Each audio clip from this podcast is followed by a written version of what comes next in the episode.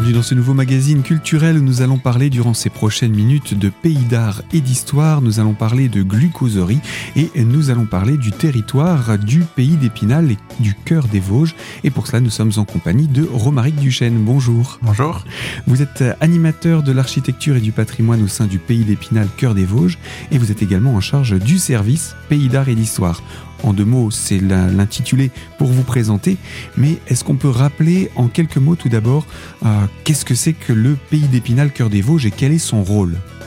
Alors le Pays d'Épinal Cœur des Vosges, c'est une collectivité territoriale qui euh, rassemble plusieurs intercommunalités. Par exemple, on a la communauté d'agglomération, la communauté de communes de la région de Rambervillers, la communauté de communes des Vosges côté sud-ouest, donc euh, Montureux, Darnay, et euh, donc ces trois territoires-là ont décidé de s'associer, de fonder un PETR, donc un pôle d'équilibre territorial, pour euh, animer certaines politiques, certaines compétences, notamment la compétence pays d'art et d'histoire, la gestion, la gestion des maisons de services au public, ce genre de choses-là.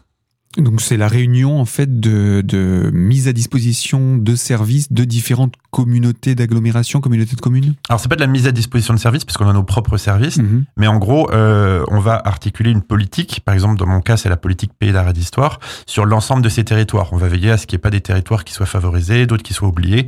On est vraiment un pôle d'équilibre entre les territoires urbains et les territoires ruraux. Et donc, euh, le pays d'art et d'histoire, j'imagine que c'est également euh, euh, quelque chose dont il faut parler pour bien comprendre ce dont il s'agit. Exactement. Alors, Ville et pays d'art et d'histoire, vous en avez peut-être déjà entendu parler. C'est un label national qui est décerné par le ministère de la Culture et qui est attribué à des collectivités qui en font la demande, qui candidatent pour ça, qui s'engagent à mettre en place une politique de valorisation de leur histoire locale, de leur patrimoine, à travers des animations, des visites, des mises en valeur, ce genre de choses. Donc il en existe d'autres à travers le territoire, euh, peut-être pas des Vosges, mais ailleurs? Effectivement, bah, on, est, euh, on est plusieurs territoires qui sont labellisés dans la région Grand Est. Dans l'ancienne région Lorraine, on peut citer notamment les villes de Lunéville, la ville de Metz, la ville de Bar-le-Duc. Mais dans le département des Vosges, on est le seul territoire labellisé Ville et Pays d'Art et d'Histoire. Et sinon, il y a donc que ce soit des villes ou euh, des territoires du coup. Voilà, ça peut être des territoires de plusieurs communes. Par exemple, nous, on est 172 communes, mais on a aussi, par exemple, en Grand Est, le pays de Langres, le pays de Guebwiller, le pays du Val d'Argent, euh, qui sont aussi labellisés pays d'art et d'histoire. Et donc là, nous sommes bel et bien dans le pays d'Épinal, cœur des Vosges, qui est lui pays d'art et d'histoire. Et très récemment, il y a eu l'inauguration d'un bâtiment dans lequel s'est installé euh, le service justement euh, dont vous êtes euh, en charge, service pays d'art et d'histoire. Il s'agit de la glucoserie à Épinal. Est-ce qu'on peut rappeler en quelques mots ce qu'était ce bâtiment avant qu'il ne soit rénové? Oui, effectivement, c'est vrai que le nom, la glucoserie, ça peut interpeller, euh, je le comprends tout à fait. En fait, ce qu'il faut savoir, c'est que euh, le bâtiment dans lequel on a installé, donc c'est une maison de maître, et c'était la maison du propriétaire de la glucoserie d'Épinal, donc c'était la famille Chup. Et donc là, on est dans les années 1850 à peu près. En 1850, on a une glucoserie qui s'installe euh, dans la vallée Saint-Michel. Il faut imaginer qu'à cette époque-là, il y avait un petit ruisseau qui coulait le long de la rue, et c'est sur ce petit ruisseau que des industries viennent s'installer. Donc on avait, il y avait une scierie, il y avait un tissage de toile, il y avait également donc une glucoserie qui s'installe, donc qui fabriquait euh, du sirop de glucose à partir de fécule, de pommes de terre, de betteraves sucrières notamment. Et euh, donc cette glucoserie était très importante, très renommée dans tout le département des Vosges. On a même eu des médailles euh, aux expositions universelles, donc à titre national. Et cette glucoserie reste en activité jusqu'après la Seconde Guerre mondiale, puisqu'elle a fermé ses portes en 1952. En 1952, l'ensemble des bâtiments étaient récupérés par la Stave, donc la STAV, c'est la Société des Transports Automobiles des Hauts-de-Vosges, et c'est devenu euh, un hangar pour les bus, mais également un endroit où on pouvait stocker le matériel des remontées mécaniques des Hauts-de-Vosges, que gérait aussi la STAV. Et donc la maison de maître euh, de l'ancien propriétaire de la glucoserie est devenue ainsi euh, le, siège, les bureaux de la Stave. Donc l'intérieur a complètement été transformé. Et quand la Stave a décidé de récupérer des locaux un peu plus adaptés à ses activités, bah, elle a quitté ce site. Elle est allée plutôt du côté de Chavelot. Et donc les anciens bâtiments de la glucoserie ont été détruits pour faire place aujourd'hui à la BMI, au Cinéma Palace. Et la maison, elle, a été conservée parce qu'elle avait quand même un très beau cachet architectural. Donc la glucoserie, pour sa situation géographique, est entre la plomberie et la BMI, tout proche de la BMI. Et c'est un bâtiment qui avait été conservé justement euh, de, de, différents travaux. Euh, le, bâtiment lui-même est euh, assez historique. C'est ça. c'est vrai que on raconte souvent que dans les projets originels, il était prévu de le détruire pour faire des places de parking supplémentaires. Mais Heureusement, elle a pu être conservée et donc nous, on l'a acquise en 2019 pour pouvoir y implanter un centre d'interprétation de l'architecture et du patrimoine. Donc c'est à ça que sert le bâtiment aujourd'hui, mais on va d'abord parler de ces travaux de rénovation parce que c'est un bâtiment qui a quand même vécu pas mal et qu'il a fallu adapter pour pouvoir accueillir du public, mais également répondre aux normes, que ce soit de sécurité, d'environnement, de d'énergie de, de, notre siècle. Exactement, c'est vrai que c'était vraiment des gros travaux pour plusieurs raisons. Tout d'abord, il faut imaginer que donc on était dans une vieille maison de maître qui avait ensuite été transformée en bureau. Au moment où la Stav a transformé la maison de maître en bureau, ils n'ont pas été avec le dos de la cuillère, ils ont mis des tas de petites cloisons dans tous les sens. C'était vraiment un assemblage de toutes petites pièces. Ensuite, on est situé au pied de la colline du château, donc c'est-à-dire on est dans un endroit qui est assez humide. Et euh, vu que le bâtiment a longtemps été fermé, c'était très humide à l'intérieur. Il y a beaucoup de planchers qui étaient complètement pourris avec des trous dedans. Et euh, donc du coup, il a fallu vraiment faire des gros gros travaux intérieurs. C'est un bâtiment, on le rappelle, qui, qui, se, qui est réparti sur trois niveaux. Oui, exactement. On est sur trois étages. Et euh, effectivement, vu qu'on est euh, destiné à accueillir du public, il y a pas mal de normes de sécurité, notamment euh, l'accessibilité tout public, et puis également les, toutes les, normes incendie. Donc par exemple, il nous fallait faire un ascenseur. Ça, c'était le premier défi, puisque par exemple, dans le premier projet, l'architecte avait mis l'ascenseur à l'extérieur. Ça faisait comme une petite tour sur le côté, mais ça, cassait l'harmonie du bâtiment, puisque c'est un très beau carré de 11 mètres de côté. Donc il a été décidé de placer l'ascenseur au centre. Donc si on place l'ascenseur au centre du bâtiment, il faut vraiment revoir toute la structure du bâtiment. Et euh, donc c'est dans ce cadre-là que le projet a, vu le jour, puisque a... Ça, ça, a été un défi architectural de fait. Ah bah exactement, puisque euh, on a euh, notamment une photo qui est exposée à l'extérieur, où en fait on voit bien que vu qu'il fallait détruire l'intérieur, il fallait détruire les murs porteurs notamment pour pouvoir y placer la cage d'ascenseur. Et donc à ce moment-là, on avait des moments où on avait la charpente, on n'avait plus rien du tout, jusqu'au sol qui était en terre battue. Donc on a des, des, échafaudages qui soutenaient la charpente. Ça a vraiment été un très beau défi architectural jusqu'au moment où la cage d'ascenseur a pu être remontée au centre du bâtiment pour ensuite qu'on puisse y reposer la charpente dessus et démonter les échafaudages. Une charpente que vous avez essayé de garder intacte et en tout cas elle est bien apparente dans le bâtiment. D'ailleurs il y a beaucoup de bois dans ce bâtiment et je vous propose qu'on puisse en parler dans quelques instants avec vous. Je vous dis donc à tout de suite sur notre antenne pour poursuivre autour de cette thématique de la glucoserie d'Épinal.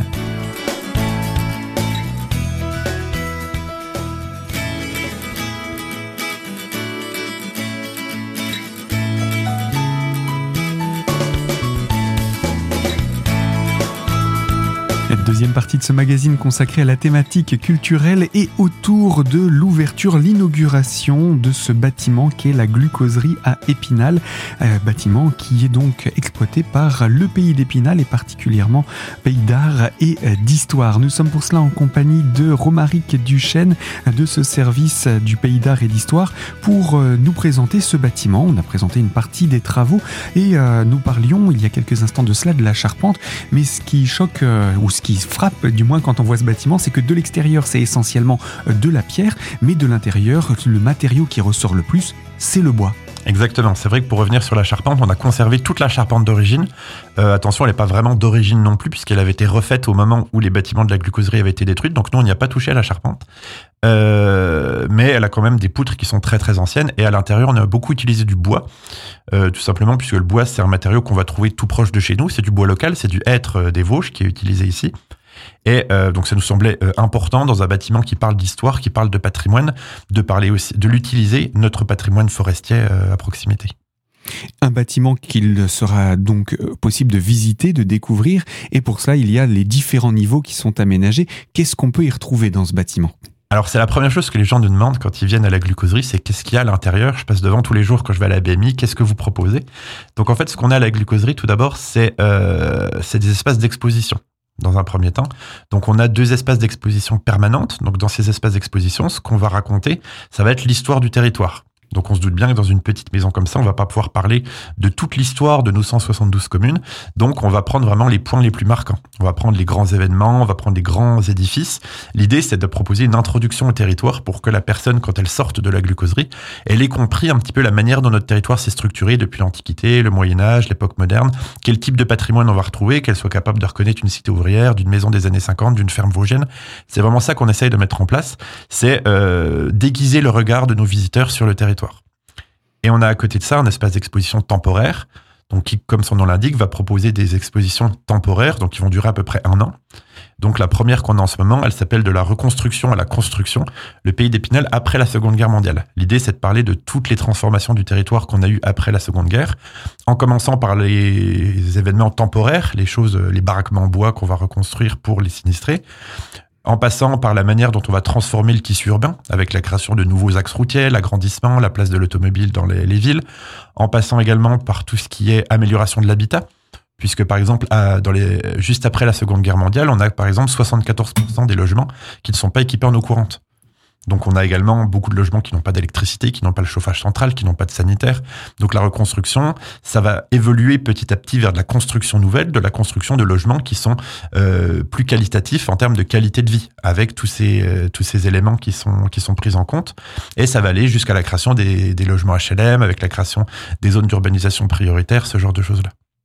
Donc c'est une exposition qu'il est possible de voir actuellement. Elle est temporaire, celle-ci, vous dites? Celle-là, elle est temporaire, mais elle va durer une année complète, même un peu plus, puisque vu qu'on a ouvert nos portes en septembre, on s'était dit, bon, on va la laisser euh, un petit peu plus longtemps, donc elle va être visible jusqu'au mois de mars 2024. Donc ici à la glucoserie, ensuite, il est prévu qu'elle euh, qu'elle soit démontée pour autre chose?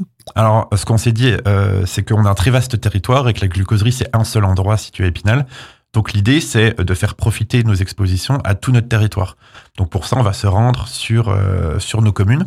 On va euh, proposer des expositions itinérantes à partir de 2024 euh, que les communes pourront réserver. On pourra venir sur place pour faire des animations, proposer l'exposition et puis également proposer pas mal de petites choses nouvelles à chaque fois. Donc ça, c'est un, ça fait partie des projets que vous avez au niveau du, du pays d'art et d'histoire pour animer le territoire dont vous avez la charge. Euh, cette euh, exposition, elle est associée donc à une exposition permanente dont on parlait un petit peu plus tôt, qui s'étale elle sur euh, sur deux niveaux, c'est cela? C'est ça. On a deux niveaux d'exposition permanente, un niveau d'exposition temporaire, puisque vous vous le verrez quand vous rentrez dans le bâtiment, l'architecte a fait pas mal de, de modifications à l'intérieur et on a un très bel espace avec des fois des vues sur la charpente, donc on n'est pas sur des étages entiers. On a également une salle pédagogique puisque qu'on peut accueillir des classes pour parler d'histoire, parler de patrimoine. Donc ça, c'est vraiment une de nos vocations en tant que pays d'art et d'histoire. On a notamment tout un programme d'animation euh, en direction du public scolaire pour les sensibiliser à l'histoire de notre territoire. Et on a également un espace de réalité virtuelle puisqu'on a des casques en libre service, des casques de réalité virtuelle qui permettent de se plonger au cœur du patrimoine. Par exemple, pour visiter des sites qui sont parfois fermés, ou alors pour visiter des sites euh, avec des explications, puisqu'il suffit de regarder un élément et puis on a une petite explication, soit textuelle, soit audio, qui se met en place. Donc c'est un petit peu tout ça à la glucoserie. L'idée, c'est que chacun va pouvoir piocher au fur et à mesure de ses découvertes des, petits éléments, ce qui l'intéresse. On a aussi une collection de petits films qui peuvent être vus en autonomie. Et puis on a pas mal de petits jeux à faire sur place pour découvrir euh, le territoire. Oui, c'est très très tactile, très manuel et très visuel cette euh, cette exposition euh, permanente et euh, évidemment ces ces petits films d'animation ou films que vous proposez pour pouvoir découvrir ou redécouvrir ce territoire et ce patrimoine. C'est ça. Et également, ce qu'on a voulu aussi vraiment, c'est faire quelque chose de ludique. L'idée, c'était de dépoussiérer un peu le patrimoine, puisqu'on se dit souvent le patrimoine, il y en a beaucoup qui trouvent ça un peu ennuyeux, un peu un peu ancien, un peu poussiéreux. Donc notre idée aussi, c'est d'essayer de donner un petit coup de balai là-dedans, de montrer que parler de patrimoine, ça peut aussi avoir son intérêt. C'est pour ça qu'on va faire beaucoup de petites animations pour essayer de toucher un public qui viendrait pas forcément pour parler de patrimoine. On va proposer notamment des escape games, on va proposer, bah, on a la réalité virtuelle, on propose, il y a pas mal de petites choses qui sont cachées dans l'exposition pour ceux qui cherchent, euh, des petites énigmes, des petits mystères, et puis on va faire aussi un petit livret-jeu. On essaie vraiment de dynamiser le patrimoine pour, euh, pour toucher un maximum de public. Vous avez été ouvert également durant les journées européennes du patrimoine. C'était l'occasion de ce lancement, de l'ouverture de cette, de cette glucoserie. Quels ont été les retours du public? Alors les retours ont été euh, impressionnants euh, en ce qui nous concerne puisqu'on a eu énormément de monde. Euh, on a quand même un petit bâtiment donc on a accueilli pas moins de 500 personnes sur le week-end. Euh, donc, euh, bah, c'est vrai qu'à des moments, bon, on était un petit peu serré, mais ça fait plaisir de voir les gens qui redescendent, qui disent, la plupart nous disaient, ah, c'est fantastique. Et surtout, ce qu'ils disaient, c'est, je ne pensais pas qu'il y avait autant de choses à voir. Donc, je reviendrai avec des amis. Et ils prenaient notre programme et ils partaient. Donc, on espère que les gens qui euh, nous ont dit ça vont revenir, puisqu'effectivement, comme on vient de commencer, on n'a pas encore une grosse notoriété sur le territoire. Donc, c'est important euh, que les gens puissent parler de nous, euh, nous faire connaître. Et c'est vrai que c'est toujours très gratifiant quand les gens nous disent ah bah j'ai appris des choses, je reviendrai, j'ai pas pu tout lire, etc. On voit bien qu'ils ont pioché les choses qui les intéressaient, mais on a réussi à créer une sorte un petit peu de frustration où ils n'ont pas pu avoir toutes les informations qu'ils voulaient, du coup ils vont revenir. Donc c'est ça qu'on a souhaité vraiment mettre en place. Et ainsi vous avez suscité l'envie de revenir à la glucoserie et pourquoi pas entre amis pour découvrir ce bâtiment ou le redécouvrir. Donc voilà, l'ambiance est donnée. Je vous propose Romaric qu'on se retrouve dans quelques instants pour poursuivre autour des actions que mène le pays d'art et d'histoire euh, sur le territoire spinalien et au-delà. Donc à très vite sur notre antenne pour la troisième partie de ce magazine.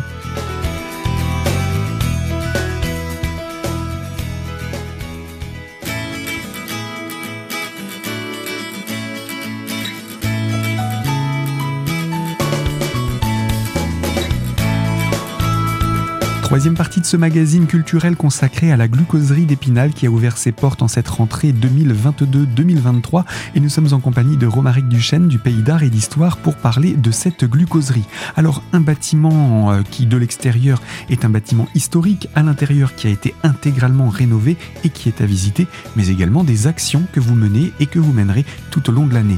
Oui, tout à fait. Donc, on va avoir toute une programmation d'animation qui va bah, jusqu'au début de l'année prochaine, en ce qui concerne le, livret actuel. On propose notamment des visites guidées. Donc, il y a deux types de visites guidées. Ça peut être la visite guidée un peu traditionnelle, euh, où là, on va visiter l'exposition permanente. Euh, donc l'idée de ces visites guidées, elles se font en deux temps, c'est-à-dire que tout d'abord, bah, le guide va présenter les différents éléments de l'exposition, mais après, on va quand même à chaque fois laisser les gens euh, déambuler tranquillement dans l'exposition. Parce que par exemple, tout ce qui concerne les écrans, on va pas les regarder. On va dire il y a un écran qui présente ça, et si les gens sont intéressés, c'est à eux ensuite de venir euh, y aller, puisque ça n'a pas de sens en, en visite guidée. ces visites guidées, elles durent combien de temps environ? Oh, On est sur une heure. D'accord. Une heure. Après, on s'adapte aussi en fonction du public, s'il y a des questions, s'il y a un intérêt, ou si on voit que les gens ont plutôt envie de trifouiller par eux-mêmes. Il euh, n'y a pas de, de, de, code préfet. On a aussi des visites flash. Donc là, on est vraiment sur des petites visites très rapides d'une demi-heure. Donc là, on peut présenter l'exposition temporaire, ou alors on présente des thématiques particulières de l'exposition permanente. Donc par exemple, on en a euh, où on va parler des matériaux, donc le bois, le métal, le grès, les matériaux qui sont emblématiques de notre territoire. On va parler aussi de l'eau, etc. Donc on a tout un programme de, de visites flash. On a souhaité les faire du temps de midi donc entre 13h30, 13h15 euh, et 13h45. L'idée, c'est que les gens qui travaillent, notamment, puissent venir sur leur pause déjeuner, euh, profiter d'une petite visite d'une demi-heure euh, avant de repartir au travail. Comme quoi, il n'y a pas de, de, temps perdu, même pour se cultiver. Voilà. On a aussi, il faut reposer dans ce qu'on appelle des glucoseries. Donc c'est pour le petit jeu de mots, puisqu'en fait, ce sont des petites conférences puisqu'effectivement, on a une salle au rez-de-chaussée qui permet d'accueillir des conférences, des ateliers, des choses comme ça. Et euh, donc, on a toute une série de conférences. Euh, souvent, ces petites conférences, on les accompagne d'une projection, avec la projection d'un petit court-métrage, euh, puisqu'on a réalisé, donc pour l'instant, on en a huit, des petits courts-métrages de 8-10 minutes sur le patrimoine local. Donc, ça permet de pouvoir parler d'une thématique et puis ensuite de pouvoir l'illustrer par ces petits films. Et donc là, ces, ces différentes glucoseries, elles auront lieu quand? Parce que je pense que ce sont des rendez-vous à ne pas manquer. Effectivement, donc les glucoseries, c'est souvent c'est les vendredis à partir de 18h30. Euh, donc on a, euh, il y en a une par exemple le 7 octobre sur le paternalisme ouvrier. Après le 21 octobre, on essaie d'en proposer à peu près toutes les toutes les deux semaines. Euh, n'hésitez pas, il y a tout notre programme complet sur laglucoserie.fr. Ensuite, il y a d'autres animations encore. Vous nous avez parlé d'Escape Game. Oui, euh, alors ça, ça a beaucoup, beaucoup plu aux Journées européennes du patrimoine. Euh, donc, c'est un petit Escape Game. L'idée, donc ça, on fait ça plutôt euh, en soirée. Entre 19, on a deux créneaux, 19h30 et 21h. Et euh, en gros, euh, le groupe qui s'inscrit, donc c'est un groupe de quoi, euh, de 3 à 6 personnes, on va dire. Vous avez le bâtiment pour vous tout seul. Le bâtiment est fermé au public et on met en place toute une série d'énigmes, de petits cadenas, de petites choses à chercher, avec à chaque fois bien sûr toujours la volonté de mettre en avant notre patrimoine. C'est-à-dire que les énigmes, ce ne sera pas des énigmes basiques, ça va être des énigmes qui vont mettre en place, qui vont travailler avec la scénographie. Donc, par exemple, il faut trouver une date sur un panneau, il faut trouver une inscription en allant fouiller dans la réalité virtuelle, il faut euh, comprendre telle photo, etc. Donc ça demande bien sûr aucune connaissance. Hein. Tout, euh, il suffit de trouver les indices là où ils sont cachés, euh, mais à chaque fois on essaye de jouer avec le patrimoine. On a même été un petit peu plus loin pour les pour Halloween puisqu'on va essayer de proposer un jeu de rôle papier, donc jeu de rôle sur table. Donc on va se mettre autour d'une table, chacun va pouvoir incarner un personnage et puis l'idée, ça va être de résoudre une sombre conspiration euh, dans un épinel du 19e siècle. Donc l'idée, encore une fois, ça va être de jouer avec le patrimoine. Donc toutes les actions qui vont se passer vont être fictives, bien entendu, puisque on est plutôt dans un jeu. Mais par contre, tout le cadre dans lequel les joueurs euh, vont euh, intervenir par la pensée, ça va être ça va être du cadre réel. On va on va voir la ville telle qu'elle était à l'époque. On va pouvoir interagir avec des gens de l'époque. Donc l'idée, c'est vraiment de, faire connaître un peu la manière dont se composait la ville à cette époque-là. À, quel public ça s'adresse, que ce soit l'escape game ou cette animation spéciale pour Halloween? Alors l'escape game, là, on est vraiment sur du tout public. Euh, L'idée, bon, c'est pas non plus des enfants trop jeunes. Hein. On a mis à partir de 10 ans, puisque effectivement, euh, il y a des choses à calculer, il y a des petites choses à réfléchir, à comprendre, des, éléments logiques à trouver. Euh, pour le jeu de rôle, là, on serait plus sur à partir de l'adolescence. Voilà, faut quand même qu'on soit capable d'interpréter un rôle puisqu'on est vraiment sur une table, on est sur une table à la glucoserie et puis un maître du jeu qui va expliquer alors voilà, vous êtes euh, à l'entrée de la basilique, vous voyez une personne un peu bizarre, qu'est-ce que vous faites etc. L'idée ça va être vraiment de pouvoir euh, interagir avec ces gens pour que ce soit eux qui mènent euh, l'enquête et l'aventure de l'histoire. Alors pour euh, l'escape game, il y aura pas mal de séances de programmer, en tout cas déjà pour cette première saison euh, d'animation. Euh, comment ça se passe pour pouvoir y participer? J'imagine qu'il faut s'inscrire, réserver vu le nombre de places. Oui, oui, effectivement, comme le bâtiment est vraiment privatisé à ce moment-là, vous avez vraiment le bâtiment pour vous tout seul. Donc bien entendu, les créneaux sont sur réservation. Donc voilà, il ne faut pas hésiter à, à, vous contacter. On donnera le contact d'ici quelques instants. Il y a également la possibilité de visite en famille et cette fois-ci, c'est plutôt pendant la période des vacances scolaires C'est ça. Alors, euh, il y a une petite animation qu'on a appelée patrimoine en famille. L'idée, c'est euh, lors de certains après-midi, notamment euh, pendant les vacances scolaires, bah, c'est de venir avec ses enfants et puis de faire des petites animations. Nous, on va proposer des petits jeux, ce genre de choses. Donc là, c'est une après-midi en famille pour parler du patrimoine. Mais c'est vrai que ce qui fait vraiment notre cœur d'activité, c'est vraiment les gens qui viennent à n'importe quelle heure et puis qui visitent l'exposition. Comme je vous l'avais dit au début, c'est une exposition qui est faite pour être vue en autonomie. Chacun a son rythme, chacun prend les informations qui l'intéressent.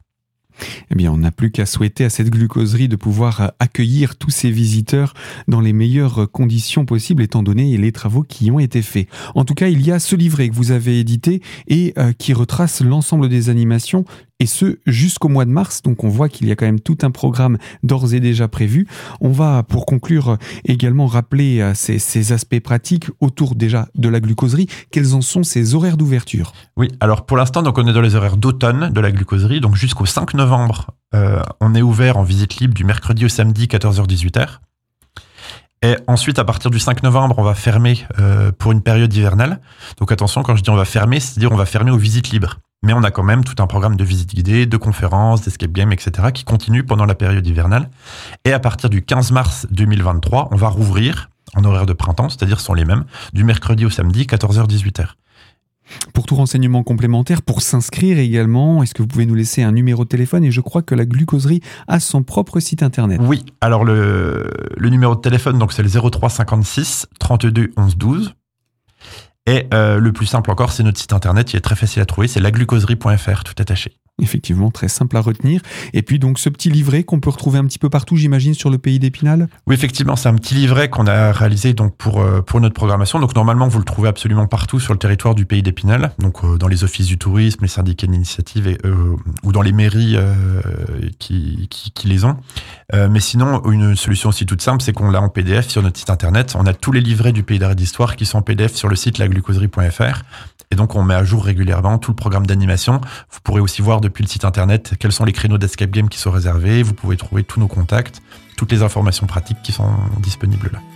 Eh bien, Romaric Duchesne, je rappelle, vous êtes animateur de l'architecture et du patrimoine pour le Pays d'Épinal, Cœur des Vosges, et en charge du service Pays d'Art et d'Histoire. Avec vous, nous avons fait cette présentation, j'ai envie de dire historique, puisque c'est le lancement d'un nouveau service euh, par l'intermédiaire de cette glucoserie avec tout ce potentiel qu'elle propose. Et ben, on va vous souhaiter une, une bonne première saison. Merci beaucoup. À très bientôt. Merci, au revoir. Fin de ce magazine, et à vous qui nous écoutez, je vous invite à le retrouver dès aujourd'hui en podcast sur notre internet radiocristal.org. Et quant à moi, je vous dis à très vite sur cette même antenne pour évoquer une toute nouvelle thématique.